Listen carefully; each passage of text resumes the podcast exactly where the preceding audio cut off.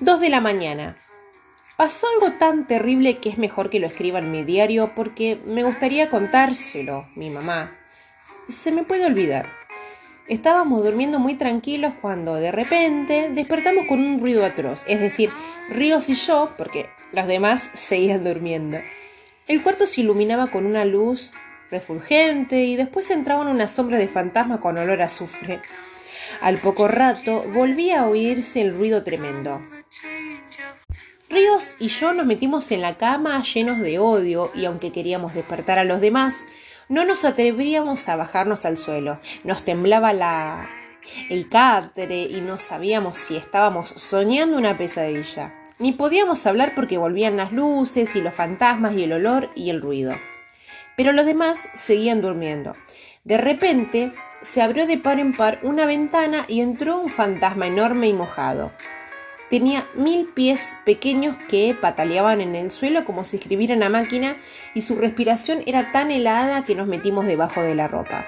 A través de la ropa se veían las luces, los golpes nos hacían saltar y ese ruido terrible que se acercaba y se acercaba, yo le decía a Ríos al oído, este es el fin del mundo, recemos. Reza tú. A mí se me olvidó, me contestó, y junto con oír esto yo, también me olvidé hasta el Padre Nuestro. Y todo el tiempo se oía golpes y más golpes y luces y estampidos. El pobre Ríos tiritaba tanto que me hacía tintar a mí. En eso empezó un lamento muy grave y muy largo que venía desde lejos y se acercaba como un avión. Yo apreté los ojos y los dientes y me tapé los oídos y Ríos comenzó a gritar más fuerte que el lamento. Hasta que por fin se despertó el mocho y encendió la luz del dormitorio, cerró la ventana, sacó a Ríos de mi cama y le dio unas gotas en un vaso de agua y dijo que era muy nervioso. No es más que una tempestad eléctrica, dijo riéndose con su cara ancha como de rana y se quedó muy convencido. Es claro que él despertó con los gritos de ríos y no vio ni oyó nada de lo terrible que había pasado antes. Por eso lo llamó tempestad eléctrica. De todas maneras, se veía tan raro en camisón de noche que a uno se le borraban los fantasmas que acababa de ver. Por mirarlo a él, que parecía un barrilito con patas. Pero de ninguna manera se puede dormir cuando uno ha visto y oído lo que yo vi y oí. Y uno se queda como esperando que vuelva el fenómeno y aparezcan de nuevo los fantasmas, las luces, el aliento helado y el monstruo con mil pies. Si mi mamá supiera lo que pasa en este colegio embrujado después de medianoche. Lunes 18. Resulta que en ese colegio hay una banda de ladrones invisibles. Yo sé que no son malos o tal vez no, pero de todos modos me da mucha rabia que no hayan convidado a ser ladrón. Ahora sé que lo que es ser policía. Es la pica de no ser ladrón la que los hace buscarlos.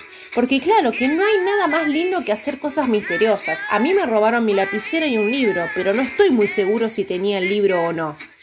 Pero en todo caso, sirve para buscar al ladrón. Cariola ha organizado una pandilla para buscar al ladrón. A mí me nombraron oficial de reserva porque se me habían perdido tantas cosas. Es decir, yo tuve que decir que me habían robado una cantidad de cosas para que me recibieran en la pandilla. Me encargaron que dejara mi chomba nueva encima en la cama para ver si se la robaban, pero como nadie se la robó tuve que esconderla detrás del pizarrón.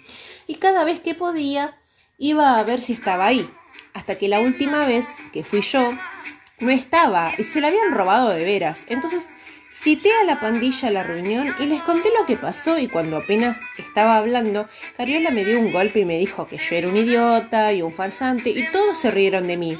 Son unos canallas y los aborrezco a todos, hasta Javier. Tengo unas ganas terribles de morirme. 20 de marzo. Dije que me dolía el estómago y me quedé en cama porque me carga el colegio y todos, todos son unos imbéciles. Ayer me cuchicheaban delante de mí y me hacían burla. Y yo no podía pegarles porque eran tantos y tengo ganas de matar a Cariola, que es culpable de todo. Cuando entré al dormitorio descubrí que me habían robado mi diario y lo estaba leyendo y riéndose. Me tiré encima de ellos y se los quité y casi me mataron. Por suerte, entró el mocho en ese momento y me liberó de la muerte. Son unos cobardes. Todos contra uno. Aunque Cariola vino a verme esta mañana, de todas maneras lo odio y todavía quiero matarlo. Y lo malo es que no me puedo confesar hasta que no se me quite esas ganas. 23 de marzo. Hoy sucedió un accidente. Cariola se cayó del trapecio y se quebró un brazo. Vino la ambulancia y se la llevó. Todos nos quedamos con frío cuando se fue, y eso que hacía calor. No sé por qué siento todo el tiempo algo raro en el brazo que se quebró Cariola. Es decir, en mi brazo, y pienso y pienso en Carriola, y eso que le perdoné, bien perdonado, y ya no quiero matarlo, ya me puedo confesar y todo, porque ya no lo odio y casi lo quiero un poco, pero sí me acuerdo de él cuchicheando, lo odio otra vez.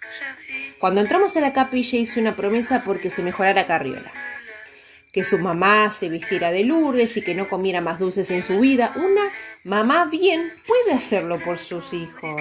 De todas maneras, mañana me voy a confesar y como no voy a tener tiempo de hacer mi examen de conciencia en la mañana, lo dejaré hecho más tarde. Número 1. He odiado a 19 personas. 2. He pensado tres días en matar a uno. 3. No me quería arrepentir. 4. He perdido mi chomba nueva por mi culpa. Los demás picados son los mismos de siempre. Resulta que se me desparramó un tintero en mi cama. Cuando estaba escribiendo mi diario, yo no sé qué hacer. Lavé la colcha y la mancha no salió. Entonces tuve que recortarle el pedazo y cuando venga mi mamá le encargaré uno de la misma forma. La cuestión que ella venga antes del primero es cuando toca que nos cambien la colcha y van a descubrir lo de la mía.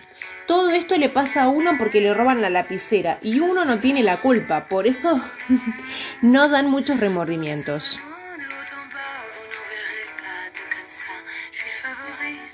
24 de marzo. En fin, no sé por qué a uno le pasan cosas tan terribles. En el colegio están haciendo un pozo inmenso y a la hora del receso fui a verlo, porque me habían contado que era tan inmenso que yo necesitaba verlo.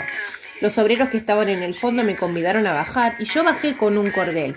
Desde abajo se veía el cielo y había un olorcito rico a tierra mojada. Como a mí no me gusta estar ocioso, ayudé a los obreros a sacar tierra y piedras y yo me encargaba de llenar los tarros.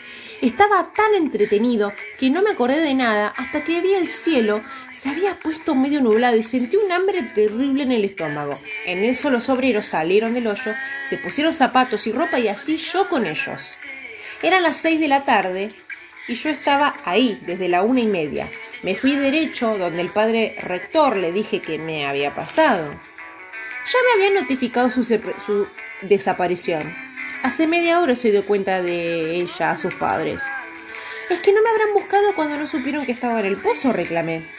Aquí jovencito y profesores y sacerdotes, no perros de caja ni tampoco detectives. Por lo demás, el alumno que no quiere estudiar y huye de las clases no tiene por qué estar aquí. Al fin y al cabo, es por el bien de ustedes y no queremos a nadie la fuerza. Padre rector, yo quiero estudiar y nunca me escapé de la clase. Eso podría haberlo dicho ayer, hoy no. Este colegio tiene un reglamento y ese reglamento se respeta. Siento decirle que será expulsado. Yo no quiero irme, quiero que me castiguen más bien. ¿Por qué no quieres irte? ¿Por qué no? Hablaré con el padre Carlos.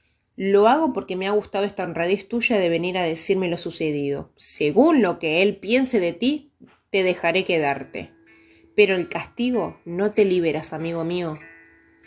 El padre rector es un buen tipo y el padre Carlos regular. Aunque me perdonó de echarme, de todas maneras me dejó castigado por toda una semana en la clase sin recreo de la tarde y tampoco me ofrecieron té. Ahora tengo que escribir 10 páginas con la misma tontera que dice, debo considerar que mi deber es lo primero, no debo meterme en lo que no me importa. Si el padre Carlos cree que el pozo es lo que no me importa, está sumamente equivocado. Porque me importa tanto que pienso todo el tiempo en él. Y me acuerdo del chato Espiñeira, que era el oficial y tan amigo mío como nadie en el mundo. Y uno tiene que volver a ver a sus amigos, porque si no es amigo y por la amistad hay que sacrificarse y yo me voy a sacrificar, aunque me castiguen de nuevo.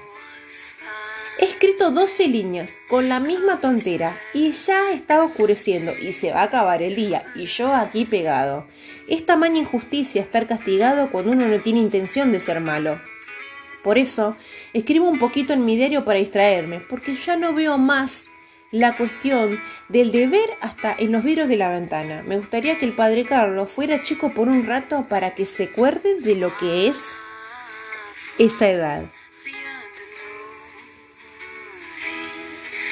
parfois rien comme cette mélodie.